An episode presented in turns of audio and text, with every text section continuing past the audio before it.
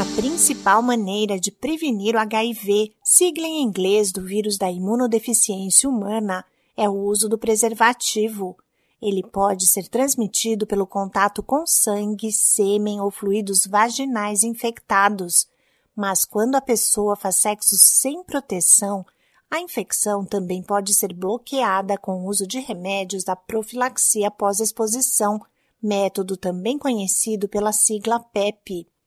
O vírus causador da AIDS leva até 72 horas para atravessar a superfície dos genitais e vencer as defesas naturais do corpo.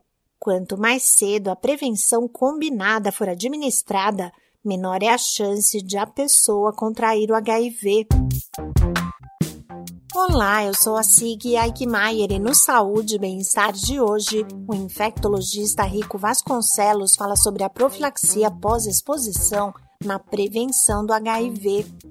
O médico explica o que fazer no caso de ter sido exposto ao vírus. Se essa exposição foi a menos de 72 horas, que é o período que a gente tem para usar a profilaxia pós-exposição, essa é a situação ideal para usar a PEP a profilaxia pós-exposição, ela deve ser iniciada em até três dias da exposição e ela é tomada por 28 dias. É como se fosse uma pílula do dia seguinte para o HIV, mas é uma pílula do mês seguinte. São 28 dias que, se tomados corretamente os medicamentos, a pessoa bloqueia uma infecção por HIV. E a PEP já está disponível pelo Sistema Público de Saúde no Brasil. É só buscar um serviço que faça esse atendimento que a pessoa terá acesso a esse método de prevenção. Se a possível exposição ao vírus tiver ocorrido há mais de 72 horas, a recomendação é realizar um teste de HIV. Existe um período que a pessoa tem que esperar até poder fazer esse teste e acreditar no resultado dele. Não adianta, assim, eu ter uma exposição hoje e 73 horas depois, não dá mais tempo de tomar PEP, eu fazer um teste ali. Porque se eu faço um teste 73 horas depois, nessa exposição que eu tive, três dias antes, não teria positivado o teste tão rapidamente se eu tivesse me infectado. E a gente orienta que ela espere quatro semanas, um mêsinho, começa a dar para acreditar no resultado do teste. E a testagem de HIV também está muito disponível pelo Sistema Público de Saúde, né?